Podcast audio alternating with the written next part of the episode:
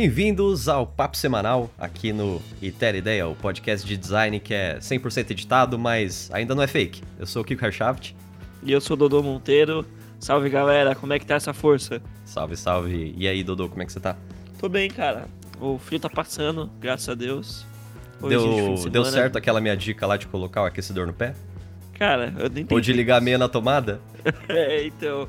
Eu, eu, até procurei no AliExpress meias na tomada, mas também não me arrisquei, porque deve ser muito perigoso. é nada, é só colocar uma resistência ali embaixo. Só, só não pode encostar o pé, mas é uma boa ideia. Ah, ah pode ser. Bom, aqui a semana foi tranquila, não é nada de muito novo. Ah, aliás, aqui eu comentei no episódio passado que eu tô usando o Gpin como distribuição aqui do Linux e recentemente eles atualizaram e ele vem agora, por padrão de fábrica, ele vem com, com o pacote Office open source deles, que chama WPS. Eu não conhecia esse WPS, eu conhecia só, só aquele LibreOffice, manja? Sei, sei. Horroroso, padrão. nojento. Então, é. esse WPS eu não conhecia. É, comecei a abrir aqui os aplicativos, o, o tipo PowerPoint deles e o tipo Word deles. Cara, é muito bem feito, velho. Parece, parece que eu tô no Word, de fato, assim. É Caraca. bem diferente do, do LibreOffice, que inclusive é. Primeiro que a interface é totalmente antiga, né, desatualizada. Nesse caso aqui o WPS ele tem um visual muito parecido com, com o do pacote Office, mas as, as interações e funcionalidades também parece que tá bem próximo. Eu abri aqui o PowerPoint, tinha várias coisinhas de animação que tem no, no PowerPoint. Achei bem legal, cara. Recomendo aí, ó, pra quem usa Linux, testa aí o WPS, que é, parece ser massa. É, eu tô longe disso aí. Eu quase já não uso Word. Eu acho as ferramentas de edição normalmente do Google, o spreadsheets do Google e o Word do Google, tipo, fantástico. E já tô bem acostumado com eles. Mas e aí, a semana? Semana, diz aí, novidades. Vou, vou ser vegetariano. Tô tentando aí. Não, é, não, é vegano, é vegetariano só. Vegetariano. Eu já tô um tempo aí nessa pegada de conscientização. Eu já tô usando, tipo, produtos de limpeza, roupa, é, shampoo, é, pasta de dente, todas essas coisas veganas. É, sem origem animal nenhuma. E, e aí tá, não, não consigo me alimentar vegano hoje ainda, mas comecei vegetariano, tô curtindo, tô na minha primeira semana aí. Cara, muito bom, dá pra viver tranquilamente. Fui na liberdade, comprei meu. É, vários cogumelos, grão de bico, várias pastas e puta, que delícia que é. Dá pra viver sem carne, velho. Será? É, fica a dúvida Pô. aí. Fica a dúvida aí. tô aceitando de sugestões, porque eu sou bem novato nesse mundo. E eu tô sofrendo porque eu adoro cozinhar, mas a minha especialidade era carne, cara. Eu Olha. sabia fazer qualquer coisa com carne. Adorava fazer um churrasco, hambúrgueres de vários tipos, vários blends. E aí hoje não. Chega disso. Vou me especializar em grão de bico. É isso. eu, ia, eu ia sugerir aqui dos ouvintes fazerem um bolão de quanto tempo ia durar isso, mas ia ser muito sacanagem. Caraca.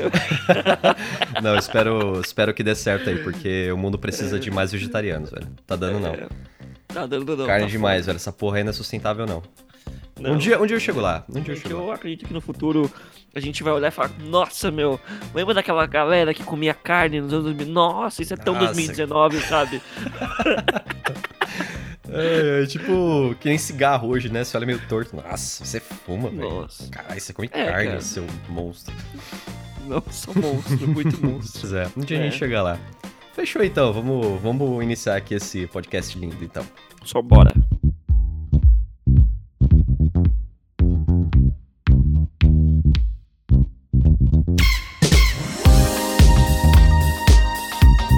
Dudu, parece que tem comentário de ouvinte aí, né? É, cara, vamos dar um espaço aí pro pessoal falar um pouco com a gente.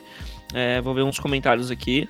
Eu vou começar pelo da Patrícia. eu tô. Pera aí, eu, eu tô imaginando agora é, aquela cena, sabe, do, do Silvio Santos abrindo assim um mar de, de envelope. Aí o envelope, ele pega um envelopinho assim. aqueles. Joga pra cima, assim.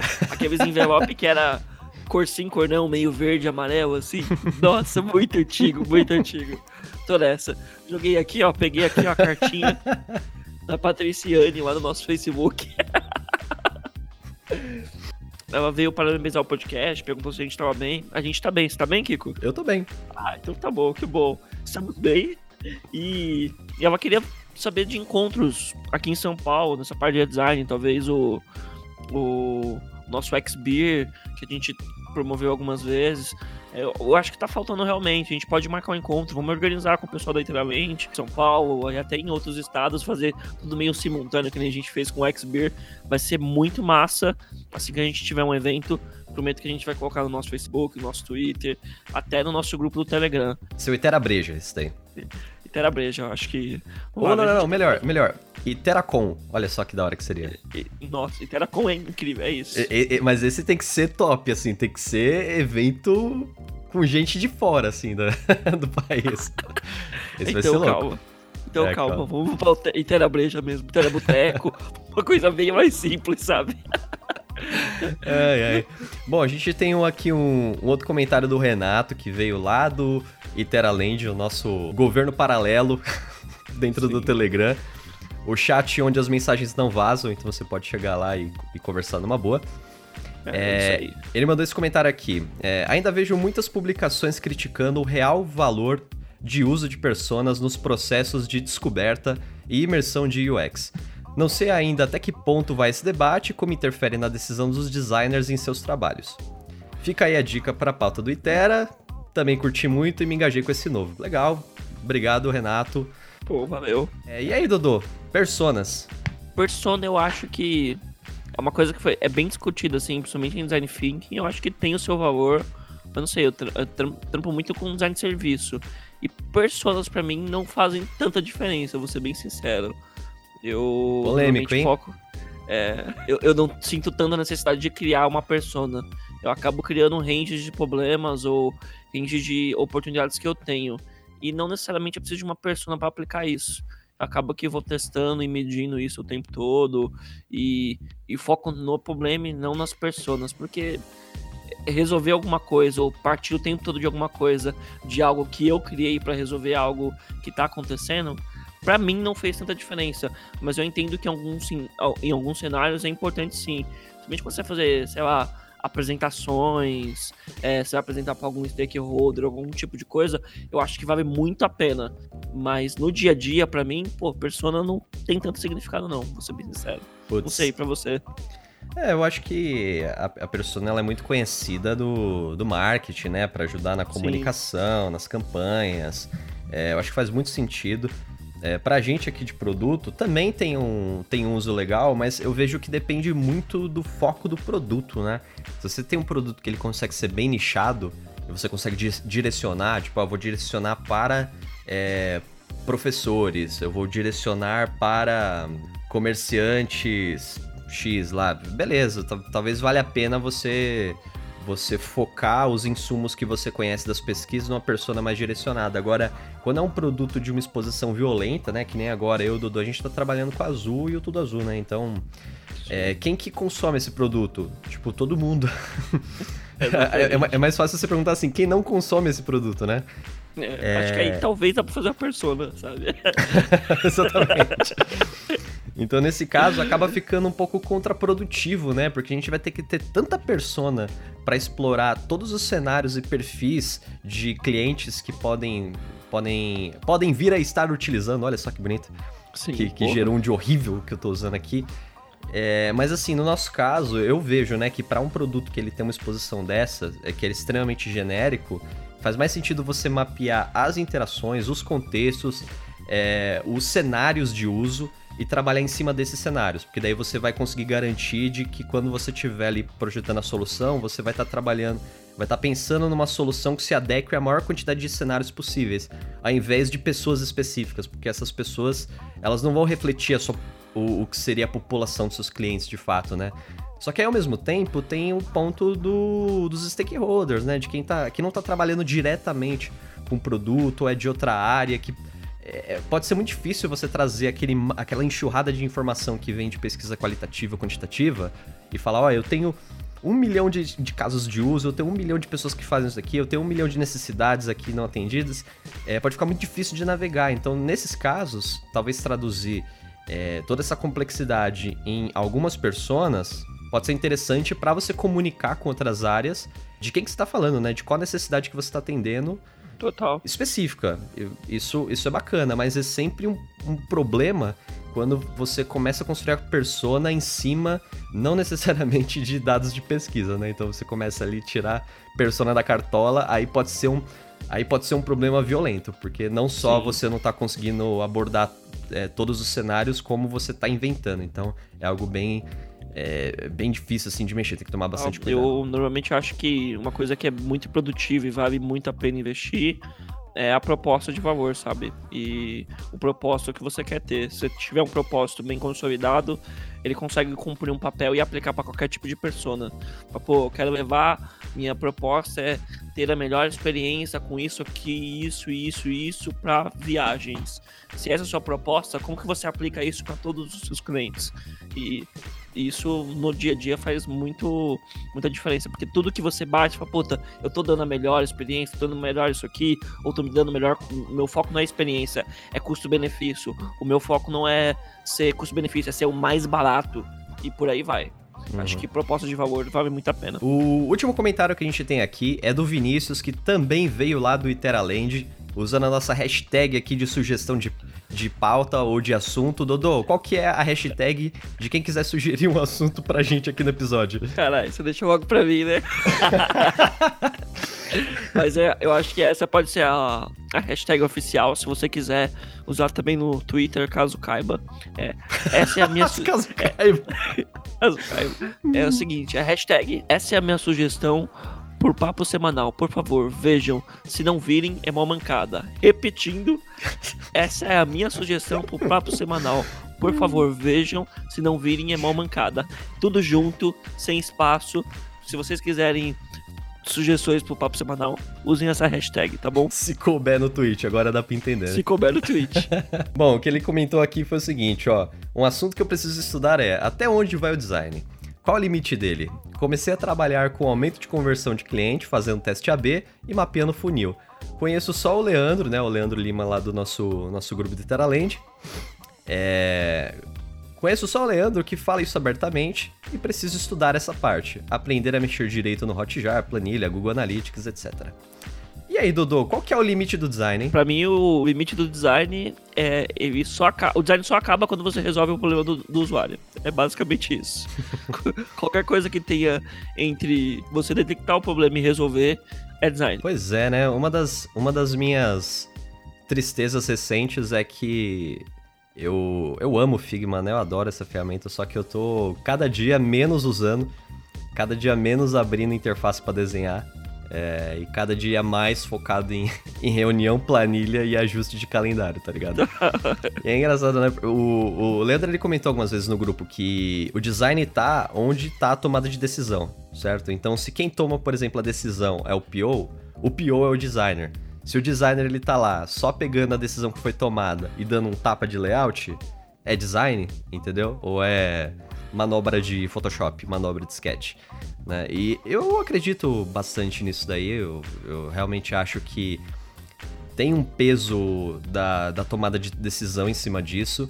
Eu acho que confunde um pouco esses aspectos, porque a gente tem uma, uma herança de formação, uma herança acadêmica do design como um processo construtivo, né? De você materializar ideias, você materializar formas. E aí, seja por meio de é, do gráfico, por meio de design industrial, né? Você está sempre pensando em formas de viabilizar ideias fisicamente, né? E claro, você nunca vai viabilizar isso por viabilizar, porque senão você está fazendo arte, você está explorando estética, né? Mas nesse caso a gente está explorando atender uma necessidade, né? Ou propor um serviço aqui com o objeto. Então, nesse caso, mesmo quando você está ali naquele design super acadêmico, pensando em é, tangibilizar essa ideia e dar forma a um novo serviço, você tá tomando decisões estratégicas, sabe? Então, eu, eu acho que tem um movimento muito forte se a gente tentar tirar esse processo de ideação e definição estratégica do design e levar para outras áreas, porque todo mundo pode se beneficiar com isso. É o que o Tim Brown lá no Design Thinking quer trazer, entendeu? Eu, eu acredito nisso. Sim. Eu acho que esse, esse é um caminho positivo mesmo. Só que ao mesmo tempo, a gente não pode descartar e, e falar assim, beleza, é, toda essa parte de materializar as ideias e colocar é, os serviços no mundo que o designer sempre fez, é, vamos descartar isso porque agora é só tomar decisão. Também não concordo muito, entendeu? Mas eu concordo que assim, a gente tem que desprezar um pouco esse preconceito de que para eu ser designer eu tenho que estar tá lá com o sketch aberto, sabe? Eu tenho que estar tá lá desenhando quadrado e colocando border radius. Definitivamente eu acho que esse não é o caminho. Então assim, se o jeito que você trabalha é mais voltado para validação de dados, pesquisa qualitativa ou sei lá, é, imersão em métricas, alguma coisa do tipo, e você acaba usando mais planilha do que layout, cara, perfeito, sabe? Você pode muito bem ser um designer. Eu acho que a única, única questão é que você vai ter um pouco mais de dificuldade para comunicar isso com outras pessoas. E essas outras pessoas podem ser é, outras áreas que trabalham com você, porque eles vão precisar te entender como um designer. Tipo, ó, o que o cara tá me entregando, essa planilha aqui, essa planilha aqui é design. Sim. Entendeu? A pessoa vai ter que entender isso. E quem tá fora da organização, né, a comunidade, o mercado, a indústria, você vai precisar pensar numa forma de comunicar que isso que você está fazendo é design. Então, porque tem um tem um preconceito, sabe, sobre o que é o design, o que é o entregável do design. Então, eu acho que assim, é super possível você fazer design é, sem mexer com tela. É totalmente plausível. Só que aí tem um desafio da gente conseguir comunicar isso e mudar um pouco a cultura que não tá necessariamente Sim, alinhada total. com isso daí. E, é, o próprio Leandro comentou uma vez que, tipo, é, o designer sempre teve uma vontade de participar do processo de decisão, sabe? Falou, não, eu, quero, eu tenho que estar na reunião, eu tenho que estar nisso aqui. E a partir do momento que você entra numa reunião e você começa a participar de uma reunião, você automaticamente fica menos tempo desenhando e prototipando e testando esse tipo de coisa em interface. Então é uma coisa que você precisa decidir, de tipo, eu quero é, tomar as decisões com a parte de layout, ou quero tomar a decisão na parte do produto, ou estratégia, ou esse tipo de coisa. Porque os dois, os dois caminhos são super válidos e se conversam muito bem.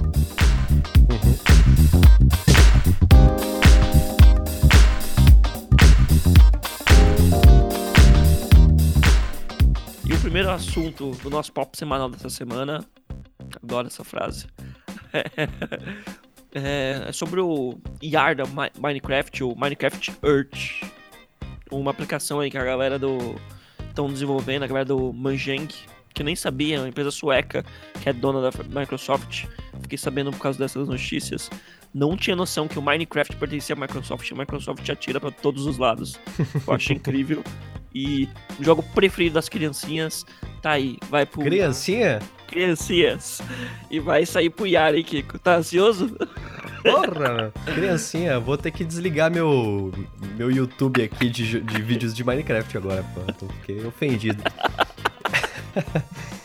Mas então, ó, essa, esse lançamento que agora tá entrando em beta, na verdade, é um novo jogo do, do Minecraft, Earth que usa realidade aumentada para você jogar via celular, então diferente do Minecraft tradicional que é no computador, aqui você joga com o celular. E ele faz uma, uma mistura de exploração do mundo, meio Pokémon Go, para você buscar recursos e tal. E usa a realidade aumentada para você construir os, os ambientes, construir os cenários com os bloquinhos, criar os mobzinhos lá, os, os monstrinhos e depois você interagir com o cenário que você criou, que é colocar essa, essa criação, esse, esse mockzinho que você montou no mundo real, tipo, ir num parque jogar ele lá no, no gramado do parque, um castelão gigante. Então ele tem várias interações diferentes dentro de realidade aumentada. Eu acho até que ele vai além do que o Pokémon Go propôs. E para ser sincero, ó, eu tô bem animado sim, cara. Eu queria participar desse beta aí, só que infelizmente, né, só para iOS. Então eu tô aqui com o meu Android modesto, não vou poder, né, participar, mas Me tô esperando. É, pelo que eu vi, eles vão começar é, desenvolvendo no. Estão desenvolvendo em Aircore. Até fiquei surpreso que eles vão disponibilizar primeiro pro, pro iOS, já que eles estão desenvolvendo em Aircore. E tipo, deveria vir pro Android. Não, não entendi o porquê dessa restrição. Acho que talvez é um pouco do público, tô tentando filtrar um pouco do público. A galera do iOS é muito chata e eles adoram criticar as coisas. Saiu, acho que numa apresentação do, da, da Apple, aquele que eles fazem anualmente, mas parece que ah, teve uma, uma demo que eles colocaram lá, a Mojang apareceu lá e, e, mostrou esse Minecraft Earth rodando. Acho que era pra fazer um buzz também, né, com a tecnologia Total. da Apple. Sim, é, deve ser algum contratinho de exclusividade, umas paradas assim, uns bastidores. A Apple tem super dessa de pegar alguns jogos hypados ou de que tem parcerias com eles, acaba vendendo por milhões, assim, a Apple também acaba ganhando muito com transação do, de, nesses games. Então pra eles é muito bom. E cara, eu achei incrível a pegada do ER, você poder construir. E o mais foda é que você consegue, num tipo de visão, entrar dentro das construções que você fez. E isso expandindo para um, um mundo de VR ou até de realidade mista, cara, isso vai ser incrível.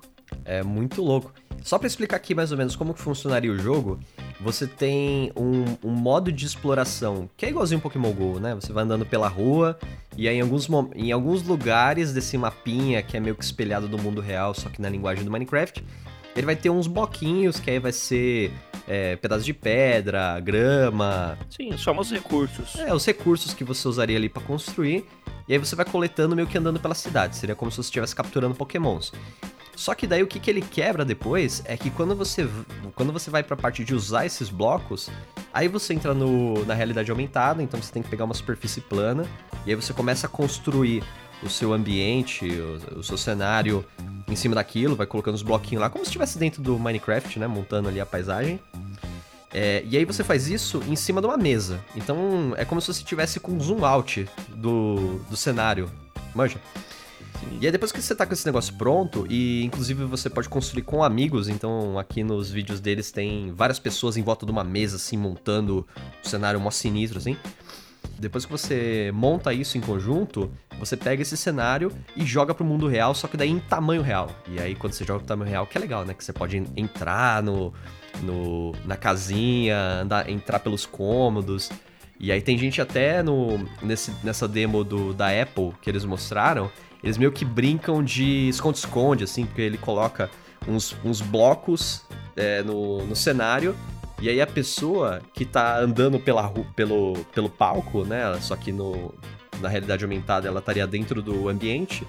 Ela fica, fica meio que escondida pelo elemento que ele colocou na frente, o bloquinho que ele colocou, colocou na frente. Então fica um negócio meio de esconde-esconde, sabe? Você pode passar atrás do bloco, se esconder. Dá pra. Eu acho que dá pra ter umas interações físicas a partir do digital bem legais, assim, que eu não esperava. Total, dá pra brincar super, cara. E eu, eu, eu logo pensei, falei, pô, é, como é da Microsoft, até fui ver um pouco de documentação, quando lançarem vai sair com uma versão pro HoloLens deles. E então já vai, vai conseguir brincar e estimular muito as crianças com o físico e fazer as crianças sair de casa também, né? Pra você poder brincar e fazer um parque de diversões que você e seus amigos vão construir. Cara, eu nunca joguei o Minecraft, mas por curiosidade, eu fui ver alguns YouTubes, alguns vídeos do YouTube deles. E, mano, a galera que constrói cada coisa. Você fala, puta que pariu, é uma puta noção de engenharia, um puta bagulho meu, como é que a galera para pra fazer isso? É incrível, eu fiquei apaixonado, dá até vontade de jogar. O nome disso daí é um, é um recurso muito escasso hoje que chama tempo vago. Tempo vago, porra. mas, mas é legal porque eu. Eu, é, eu joguei o, o, Minecraft há muito tempo atrás, assim, pouco, né, pra, pra entender o que, que era. E é legal porque ele tem essa pegada de Lego, sabe? De você. De você de fato usar criatividade. E pessoalmente isso me atrai mais em jogos. Então tem jogos que eles são muito mais guiados pro, pro competitivo, né? De, de, de, você crescer numa pontuação, ou bater de frente com alguém, ou desafiar algum amigo. E eu pessoalmente gosto mais de jogos que envolvem criatividade. E o Minecraft Sim. ele vai mais para esse lado.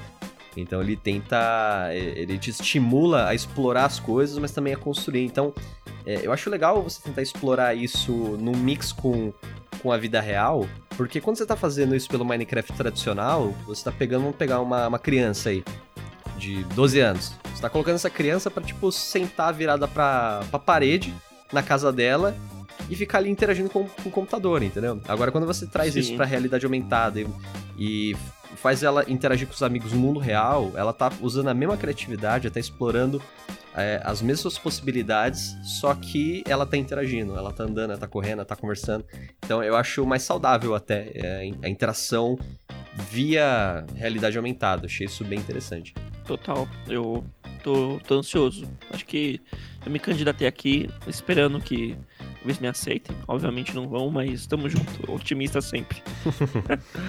e eu, eu, achei interessante. É, recentemente saiu também um post do, do aplicativo que chama Torch, que é, é um app para ajudar a fazer composições de realidade aumentada. Que eu não conhecia, na real, mas eu, eu cheguei a ler esse, esse blog que eles estavam explorando a ideia de design responsivo para realidade aumentada. Isso é uma parada Caraca. que eu nunca tinha eu nunca tinha parado muito para pensar né, nisso. Ah, realidade aumentada, né? Você vai colocar ali o, o elemento no mundo 3D e ele vai ficar ali. Você vai andar, ele vai continuar ali. Não tem muito segredo, né? Só que daí eles começam a discutir como que muda, por exemplo, você ter a visão binocular comparada com a monocular, que seria a da câmera, né? O jeito que você vê a profundidade, ela muda. E aí depois ela tem a forma do da realidade aumentada de posicionar o elemento no, no plano, né? Você não consegue, tipo, posicionar ele 3D. Você sempre aloca e trava o, o, elemento no tridimensional com base em um plano, certo? Sim. Só que daí, dependendo do jeito que você se movimenta, esse plano, ele continua fixo. Então, o elemento, ele meio que sai de... Ele sai do seu campo de visão. Então, vamos supor que você está interagindo em pé em cima de uma mesa, que nem os caras do Minecraft aqui estão fazendo. Vamos supor que você queira sentar, porque para você é mais confortável sentar do que, do que ficar em pé. O jeito que você vai visualizar o, os elementos no, no seu app ele já vai mudar porque você está sentado, porque o, a sua posição com relação a esse plano já mudou. Então eles começam né? a explorar esses cenários em que eu posso estar em pé, eu posso estar sentado, eu posso estar deitado, eu posso estar usando o, a, o plano no chão, eu posso estar usando o plano numa mesa, posso estar usando o plano numa parede. E dependendo do plano que eu uso, eu tenho que dar um contraste maior ou menor para os elementos. Eu tenho que dar uma profundidade maior ou menor. E aí é aí que eles exploram esse conceito de responsividade, que eu achei sensacional, porque no caso do Minecraft, eles já estão fazendo isso. Quando você tá no quando você tá trabalhando no seu mockupzinho do cenário e você tá colocando todos os blocos em cima da mesa, vamos supor que você tá em pé ali mexendo. Você tá numa visão de zoom out. Então, o foco que ele dá nos elementos, o zoom que ele vai dar, é um zoom compatível com você andar em torno de uma mesa. Agora, a partir do momento que você joga isso no chão, numa distância de tipo 10 metros, é, esse elemento ele tem um outro foco. Assim, é o mesmo elemento, é o mesmo modelo 3D, é a mesma construção, só que quando você está interagindo em cima da mesa, você está interagindo de certa forma. Quando ele vai para o chão, você interage de outra forma. Só que em tese é o mesmo modelo, então de fato funciona como se fosse um responsivo. É, é, é bem se adaptar realmente ao corpo da pessoa e a situação que ela tá, não só a tela. É bem diferente, não, o conceito. É muito diferente, porque no caso do, do web, o responsivo, ele é o responsivo de acordo com a tela do dispositivo. Agora, no caso dessa realidade aumentada, ele é um responsivo de acordo com a ergonomia. Que é, tipo, como que eu tô interagindo? Eu tô interagindo deitado, eu tô interagindo de cócoras, eu tô interagindo correndo, eu tô interagindo em pé. Eu posso interagir de todas essas formas. Só que o jeito que eu vou visualizar o conteúdo depende da forma como eu vou interagir. É um outro conceito. Aliás, é uma outra aplicação, mas é o mesmo conceito. Eu achei isso muito legal. Vou colocar muito também o um link aqui na, na descrição, mas vejam que é, é super interessante. para quem for trabalhar com realidade aumentada, é super legal.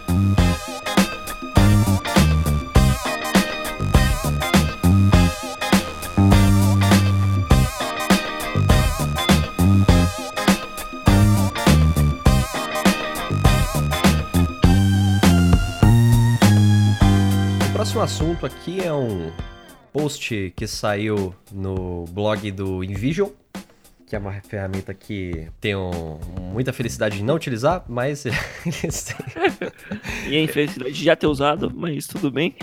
Exatamente. de ser traumatizado por ela, mas enfim. É um post aqui sobre a necessidade da gente começar a documentar o trabalho de UX. Então, aqui a autora, a Sarah Dury, em 8 de julho, ela começa aqui questionando, né, aqueles cenários em que, putz, eu não lembro o que, que eu fiz naquele projeto, ou você tá montando um case para colocar no seu portfólio e você fica, putz, que esse cara, o que, que eu fiz, mano, nesse negócio, sabe? Porque quando você não, você não lembra muito bem qual foi o processo que você seguiu para chegar naquele resultado, o peso do que você vai mostrar fica muito em cima do entregável. E aí que a gente quebra um pouco as pernas, né? Porque se a gente começa a apresentar nosso trabalho só ali nos layouts, nas interfaces, a gente reforça, né, todo aquele estereótipo do que, que faz um, um designer ou não. E fica Sim. meio vendido, né? Quando a gente quer, quer argumentar que precisa ter processo, precisa ter pesquisa, precisa ter metodologia. Então aqui ela começa questionando um pouco disso, né? Fala assim, meu, a gente precisa acompanhar o que a gente tá fazendo, precisa lembrar o que a gente tá fazendo.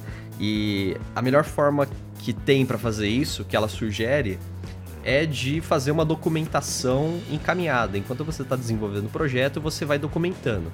Só que é uma documentação bem específica nesse caso. Né? Então ela sugere aqui a gente fazer como se fosse um, um diário de bordo do, do designer, que você não vai mostrar para ninguém, você não vai publicar em lugar nenhum, vai ser para você, para você, indivíduo, guardar isso aí.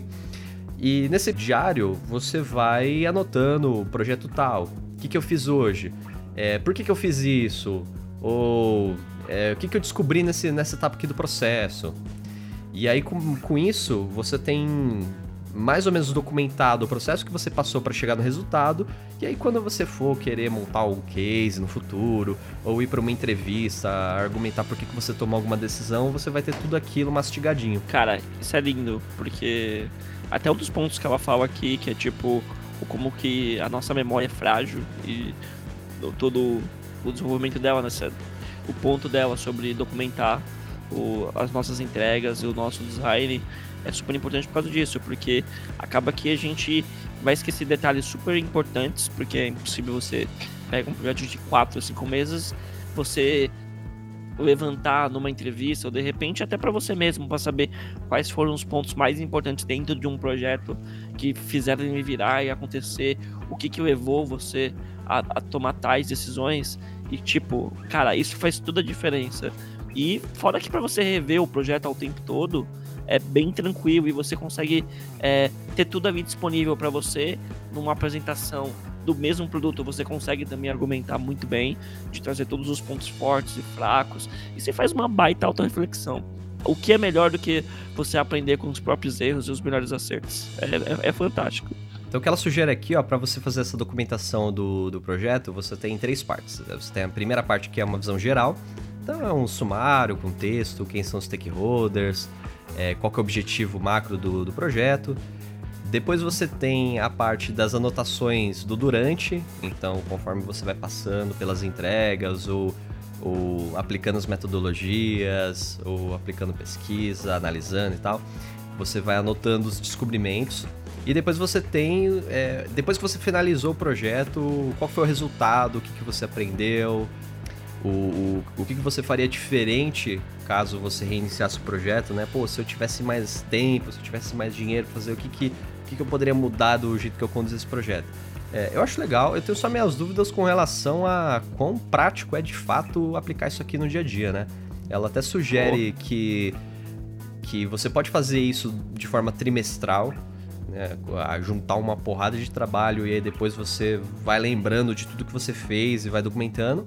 Mas o ideal é que você faça toda semana, você para lá 15 minutinhos no final da semana, coloca na agenda de fazer uma retrospectiva de tudo que você fez e, alimentar aos pouquinhos.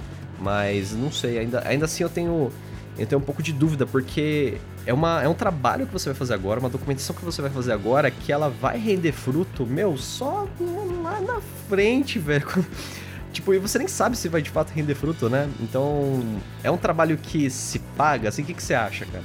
Eu acho bem complexo, até para você reutilizar, vamos supor, eu não sei, por experiência de, sei lá, trabalhando com um produto há um tempo, você não consegue fazer um produto, ou, ou consegue fazer bem safadamente em menos de um mês, dois meses, sabe? Você ficar toda semana, você vai ter tipo oito semanas de conteúdo aí para você. Pra você resgatar isso depois e puxar todos os gatilhos. Cara, é muito texto, é muita coisa e provavelmente muitas daquelas coisas é, virou bullshit, porque mudou o tempo todo, é muito dinâmico, talvez não seja tão útil. Assim, é, é claro que nesse caso, ó, só um disclaimer, é que ela sugere que não é pra gente escrever um texto é uma literatura Sim. aqui do, do, que, que você fez, né? Como se fosse um artigo científico. Não, é, é só uns bullets, só tipo, fiz isso, não fiz aquilo. É só, só, só ideias jogadas. Sim, só que eu não sei, eu não sei brincar. Eu, eu vai sair um, uma porrada de coisa, eu não vou conseguir ficar 15 minutos, eu vou ficar tipo uma hora.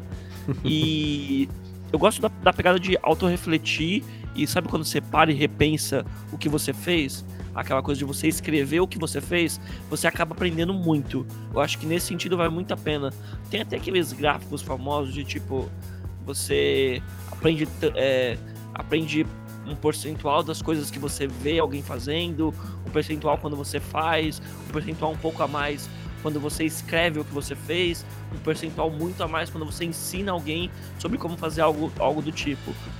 Isso acaba consolidando mais na sua cabeça. Talvez nesse sentido isso seja muito bom, que você vai parar, refletir e documentar e consolidar isso num documento e automaticamente fica na sua cabeça. Nesse sentido é muito bom. Agora para resgatar, principalmente para o futuro, cara, é bem complicado. Eu acho que eu não teria toda essa essa manha, essa destreza não. você, como é que você o que, que você acha? Que você acha que vale tocar? Vale a pena?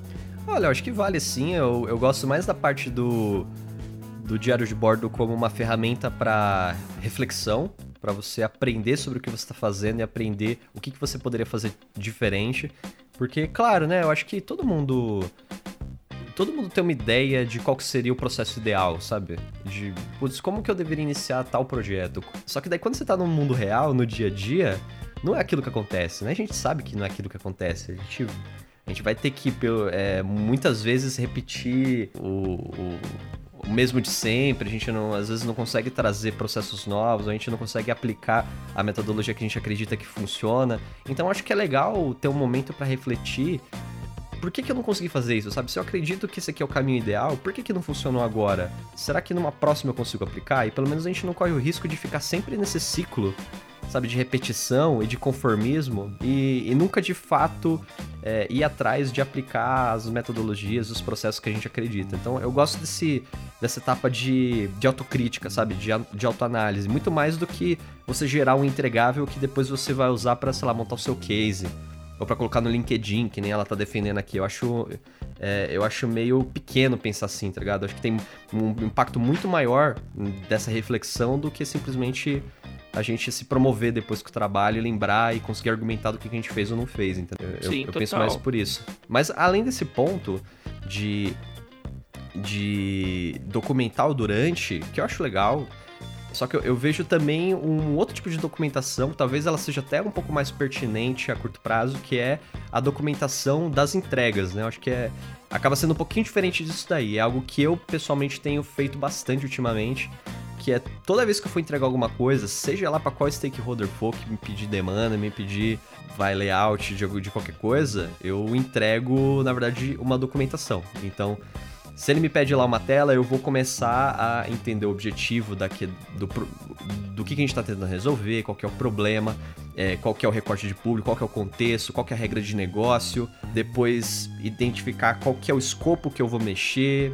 depois eu entro no, nesse planejamento, no design, começo a destrinchar cada coisinha que eu estou mudando, por que, que eu estou mudando, e aí sim no final entregar a interface, ou o resultado dos testes, resultado da pesquisa, enfim, o que eu precisar entregar. Então, é esse, essa documentação do entregável, eu tô fazendo bastante ultimamente, eu tô vendo que tá rendendo bastante fruto, mas eu acho que é um tipo de aplicação de documentação diferente dessa que ela tá propondo. Acho que as duas são, são bem válidas.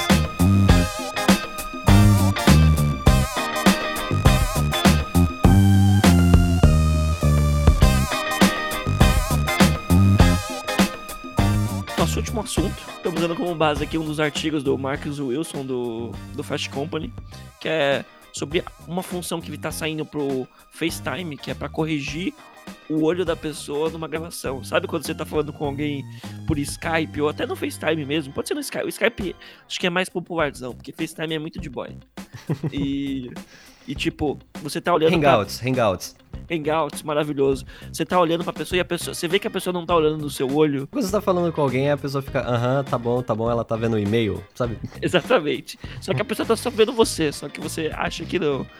E o FaceTime vai corrigir isso e vai fazer meio que um, uns olhos meio que fake, como se estivesse olhando para você. No, no post aqui do Fast Company, escrito pelo Mark Wilson, ele dá alguns exemplos aqui e, mano, dá pra você ver a diferença assim do olho de frente pra tela. Eu até cito alguns exemplos que algumas pessoas cogitavam antigamente para corrigir isso, colocar uma câmera atrás da tela para você ficar olhando pra tela. Tipo, é muito gambiarra, sabe? É, parece muito que a Samsung tem uma patente, né, para colocar a câmera atrás da tela para tentar contornar um pouco esse problema de de mostrar o, a pessoa olhando de fato para você pela conferência, né? e tipo, é, é, é, muito gambiarra e não faz sentido algum. Até até cita aqui que hoje essas companhias, Google, Apple, Samsung, eles já fazem vários efeitos em câmeras e você já não consegue distinguir o que, que é real, o que, que é fake, sabe? As densidades de pixel, os HDRs, que eles mudam a imagem um pouco para ficar mais bonita e ficar mais legal pro seu Instagram. Eles acabam inventando alguns pixels e algumas coisas para deixar a imagem mais bonita. Por que não usar esse tipo de coisa pro vídeo também para melhorar e resolver um problema que acaba incomodando as pessoas? Não, mas, mas é, porque realmente faz muita diferença, né? Essa, esse contato visual para você criar uma sensação de uma conversa mais próxima, ela é realmente muito importante, mas é, é bizarro você pensar é, a partir do momento que você está interagindo com alguém numa, numa conferência aqui, numa call, e você vê que ela tá olhando para você, mas você não tem garantia que ela tá olhando para você, e é bizarro, né? Porque é, é, uma, é uma modificação tão pequena, tão sutil, cara. Não é como se a gente estivesse colocando aqui um filtro com orelhinhas de gatinho em cima da pessoa. Você tá mudando só a posição do olho. Só que é uma coisa que faz muita diferença, é super sutil e é fake. Querendo ou não, é fake. É, e, é muito e, e a gente fica assim, cara, beleza, para isso daqui, eu acho que a gente não se. Eu, pelo menos, não sei você, mas eu, pelo menos, não me incomodo. De, nossa, estão enganando a gente, estão colocando aqui interação fake. É, beleza, é, é só a posição do olho e tal, super legal, mas não me incomoda. Só que, tipo, se eles vão usar isso pra modificar a forma como a pessoa que você está conversando aqui tá olhando para você, por que, que ele não poderia modificar outras coisas também? Tipo, fazer sua barba. Entendeu? é bem, é bem isso, né? Ou sei lá, tipo... tá com o cabelo todo bagunçado, ou, ou você acabou de acordar e aí é, na call você automaticamente tá maquiada. Então, assim, por que, que não poderia ser isso? Aí, tipo, se, se isso acontecesse, seria ok pra gente? A gente estaria ok com isso daí? É, cara, e qual que é a diferença disso e um filtro do Instagram que muda sua cara e te põe maquiagem, te põe chapéuzinho, te põe um monte de coisa? Não tem muita diferença. Então, mas é, é bizarro porque essa adição do FaceTime, ela meio que naturaliza algo que muito provavelmente vai ser o nosso futuro, sabe? De lidar com a tecnologia nesse sentido de que é tudo fake, entendeu? Que você nunca consegue garantir o que é real, o que é legítimo, o que é alterado. E é uma coisa tão pequena, tão sutil, sabe? Que é a posição do olho, só que ela abre uma porta, né? E aí, onde passa o boi, passa a boiada, né? Então, Sim, o que, que isso vai acontecer lá na frente? Porque a gente tá normalizando algo agora que é assim, pode modificar muito a forma como a gente lida com tecnologia no dia a dia. É, uma curiosidade aleatória é que, tipo, nós somos o único mamífero e o único animal que tem a, a íris menor do que a parte branca. Normalmente, os animais têm a íris muito mais expandidas. E alguns estudiosos falam que isso é uma evolução genética nossa, porque o olho é, uma, é, uma, é um grande artefato de comunicação. E como nós temos que se comunicar mais, acabou que a nossa íris encolheu um pouco. É, você vê em alguns outros mamíferos, tipo os macacos, que as íris são bem maiores, é, os macacos acabam ignorando. É, outros macacos não olham um no olho do outro, porque isso é como se fosse falta de respeito. E, hum. e tem um tipo de coisa assim, o quanto que o nosso olho passa uma mensagem. E tem um olho dentro de, uma, de um FaceTime, de, olhando diretamente para você, passa uma mensagem que a pessoa tá passando, tá prestando mais atenção em você, que ela tá te ouvindo, não que tá conversando com você meio que te ignorando e tá com o alt tab aí no Facebook, sabe? Eu acho que isso influencia muito a relação e a mensagem que você passa através seu olhar. Só que a grande questão é que isso é meio fake, mas até aí eu acho que você resolve um problema porque não é porque a pessoa não tá olhando diretamente para você que ela não tá prestando atenção. Não, de, de fato resolve um problema. Tipo, isso, isso melhora de fato a experiência. É, é, é, super interessante, mas é aquela coisa, por que, que a gente pode mudar a posição do olho, mas a gente não poderia mudar a expressão facial? Entendeu? Vamos supor que você tá fazendo uma call aqui com aquela pessoa que você odeia. Em vez de você ir com aquela cara amarrada, rabugenta, você o app te muda pra uma cara feliz, entendeu? Uma cara Total. alegre, renovada. Por que, que não seria ok nesse caso? Então, é aquela questão, né? Tipo, a gente tá abrindo portas aqui que no futuro vão ser usadas para muita coisa que a gente pode não estar tá prevendo. Inclusive, nessa questão aí de fake, de, tipo, é real, não é real, é, recentemente saiu um. Saiu um aplicativo aí, um maluco criou um aplicativo onde você conseguiria pegar foto de, é, de qualquer mulher e transformar numa foto dela nua, entendeu?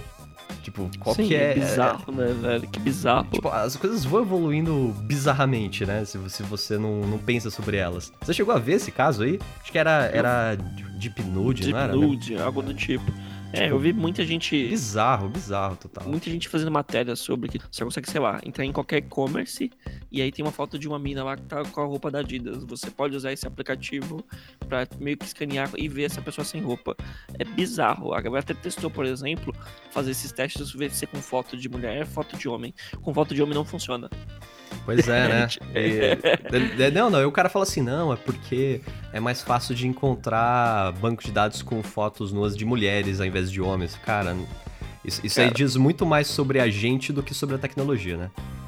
Total. E o quanto que o ser humano é escroto e, tipo, como é sobre toda aquela coisa de quanto que o mundo tecnologia barra nerd é machista pra caramba e, e quanto que eles precarizam a, a, situação e a visão que você tem sobre a mulher, tipo, é muito zoado, muito zoado. Não, total, né, cara? E, e essa questão, né, a gente não, não se prender só ao que está sendo evoluído hoje, né, que todas as questões de deepfakes tá evoluindo freneticamente, né?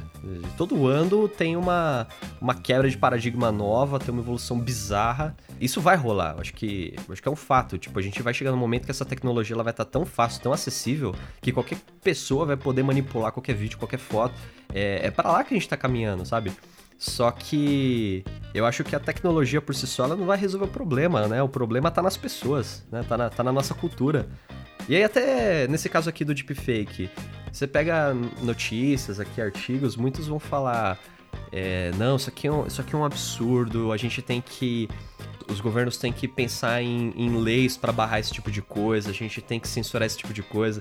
Que, beleza, eu, eu acho justo, realmente, eu não acho que esse tipo de, de aplicação ela, ela deva ser exposta. Tipo, eu não acho, eu acho que é perigoso esse tipo de coisa. Porém, é, não é barrando, cercando a tecnologia que você resolve um problema que é um problema cultural, né?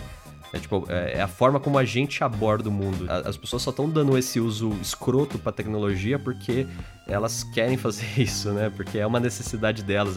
E como que se combate isso, né? Não é com tecnologia, eu acho que se combate isso com, de outras formas. Como que é, a gente pensando em design, né? Pensando em novos produtos, é, como que a gente consegue se antecipar isso, né? A, a tentar fazer com que as pessoas tomem um uso um pouco mais saudável da, da tecnologia. É complicado, né, cara? É muito complicado. É, acho que nenhum projeto de design vai mudar, pode até mudar o mundo, mas dificilmente vai mudar as pessoas, sabe? De tipo, quanto que as pessoas têm que evoluir no, na questão de relação e de amor com o próximo. Eu acho que esse tipo de coisa vai muito além. É um, é, é bizarro no o quanto que a gente está se afundando, a gente está vendo e as pessoas acabam sempre decaindo e sempre fazendo pior. A tecnologia está aí sempre você fazer das duas coisas. Algo muito bom que você vai salvar uma vida ou talvez foder a vida de uma pessoa, sabe? E esse tipo de tecnologia que muda o rosto, acaba expondo alguém ou criando uma coisa falsa, cara, isso é muito prejudicial e é muito preocupante. E é bem difícil de você, tipo, conter, porque não tem o que você fazer. É, então. Inclusive, inclusive esse, esse próprio cara, ele, do, o criador desse app, ele falou, cara, isso aí já existe hoje. Você já pode fazer isso no Photoshop. Então, assim, não é como se eu estivesse oferecendo uma possibilidade inédita, né? Só que daí você pensa quanto que é, é, tornar isso acessível afeta, né? É muito, é muito complicado. Eu, eu fiquei pensando agora naquele chavão lá de tecnologia não resolve problemas. Tecnologia escala soluções. Só que nesse caso, tecnologia escala problemas também, porque se o nosso processo ele tá problemático, a tecnologia só vai, só vai exponencializar isso. Ela Total. não vai resolver também. É, é muito louco, né, cara? É, cara, num geral, assim, dá pra ver que é, a tecnologia hoje, ela tá questionando a realidade. Pra gente saber tanto do olho no olho no FaceTime, quanto o Deep Nude, Deepfake, ou até as fotos dos filtros do Instagram, sabe? Você não consegue saber o quanto que uma foto é montagem, quanto que não é, porque você acaba usando milhões de filtros e milhões de coisas, e milhões de recursos na sua câmera que criam pixels, que criam coisas, que mudam seu nariz, seu rosto e o que que for. Isso não é mais real será que as pessoas realmente querem viver no mundo real? Porque a gente cada vez mais usa a tecnologia para se distanciar do mundo que a gente tá. Isso é, tipo, muito bizarro, é muito ruim. Olha, nesse sentido, já, já que você entrou nessa pira de questionar a realidade, é, eu, eu não consigo. Eu não consigo não pensar naquela. Você chegou a assistir aquela série que tem no Netflix do Altered Carbon?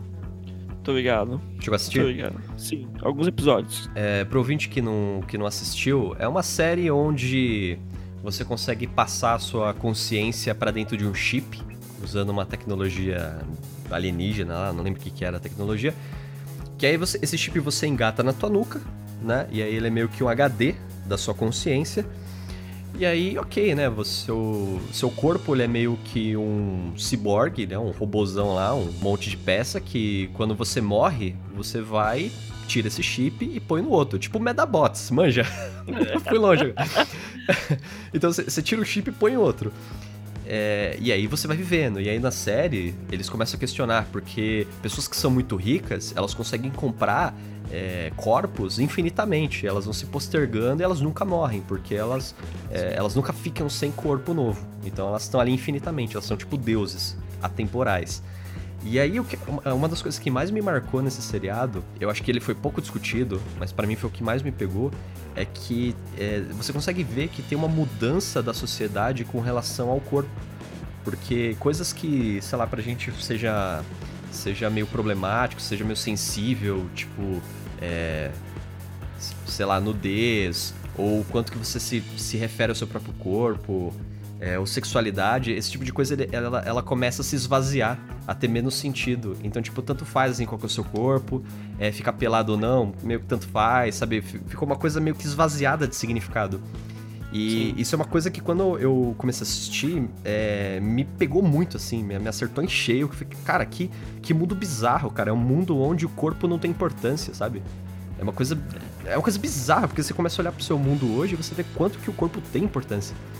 Querendo ou não, né? Quanto que a pele tem importância, quanto que o seu físico tem importância. E aí, quando a gente vê esse tipo de evolução aqui da tecnologia, querendo questionar o que, que é real, o que, que não é, eu fico pensando se a gente não tá indo por esse caminho, sabe? De chegar num mundo lá, no, lá na frente, daqui a algumas décadas, onde não importa se é real ou não, sabe? Se, se eu tô aparecendo lá com uma porta de fio totalmente diferente, se aquele é o meu corpo real ou não, não importa, porque ele meio que esvaziou o sentido, sabe? E eu não sei se isso é bom ou ruim, mas eu não consigo não pensar nisso enquanto eu vejo essas tecnologias emergindo. É, eu acho que vai ser, uma, vai ser um impacto, velho. Vai ser uma mudança violenta aqui do que a gente tá acostumado.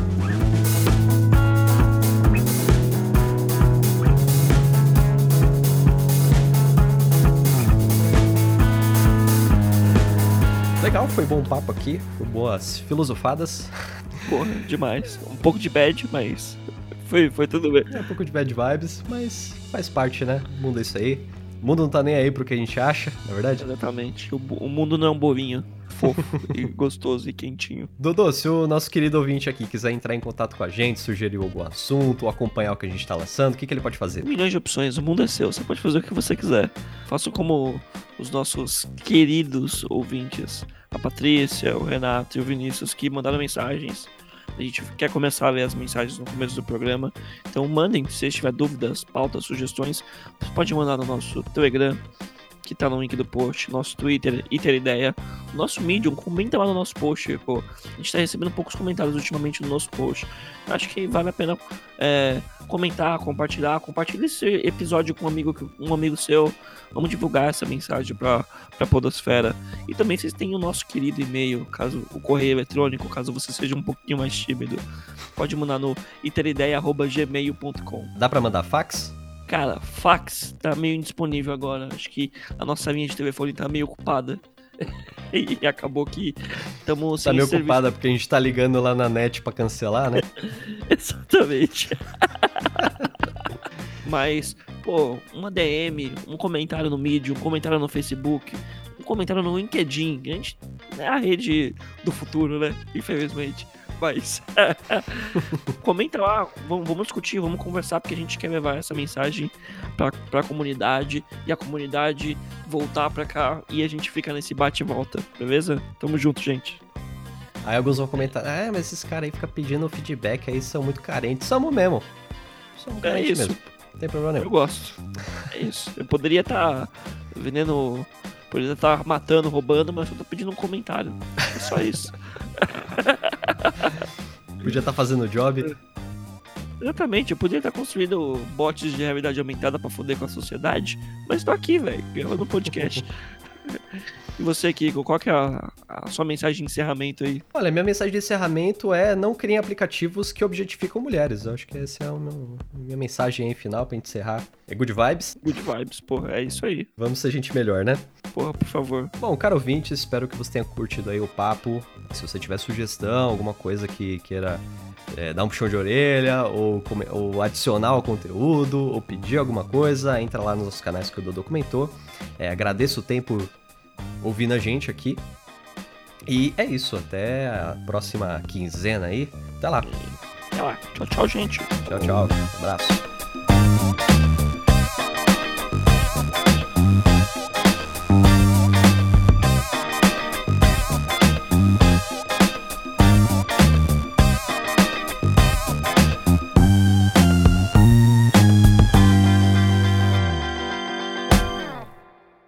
Uma das features que tá vindo aí no novo iOS 3. 13, na real. Já são 13. Nossa, a Apple não cansa. Será que eles vão reinventar um iOS?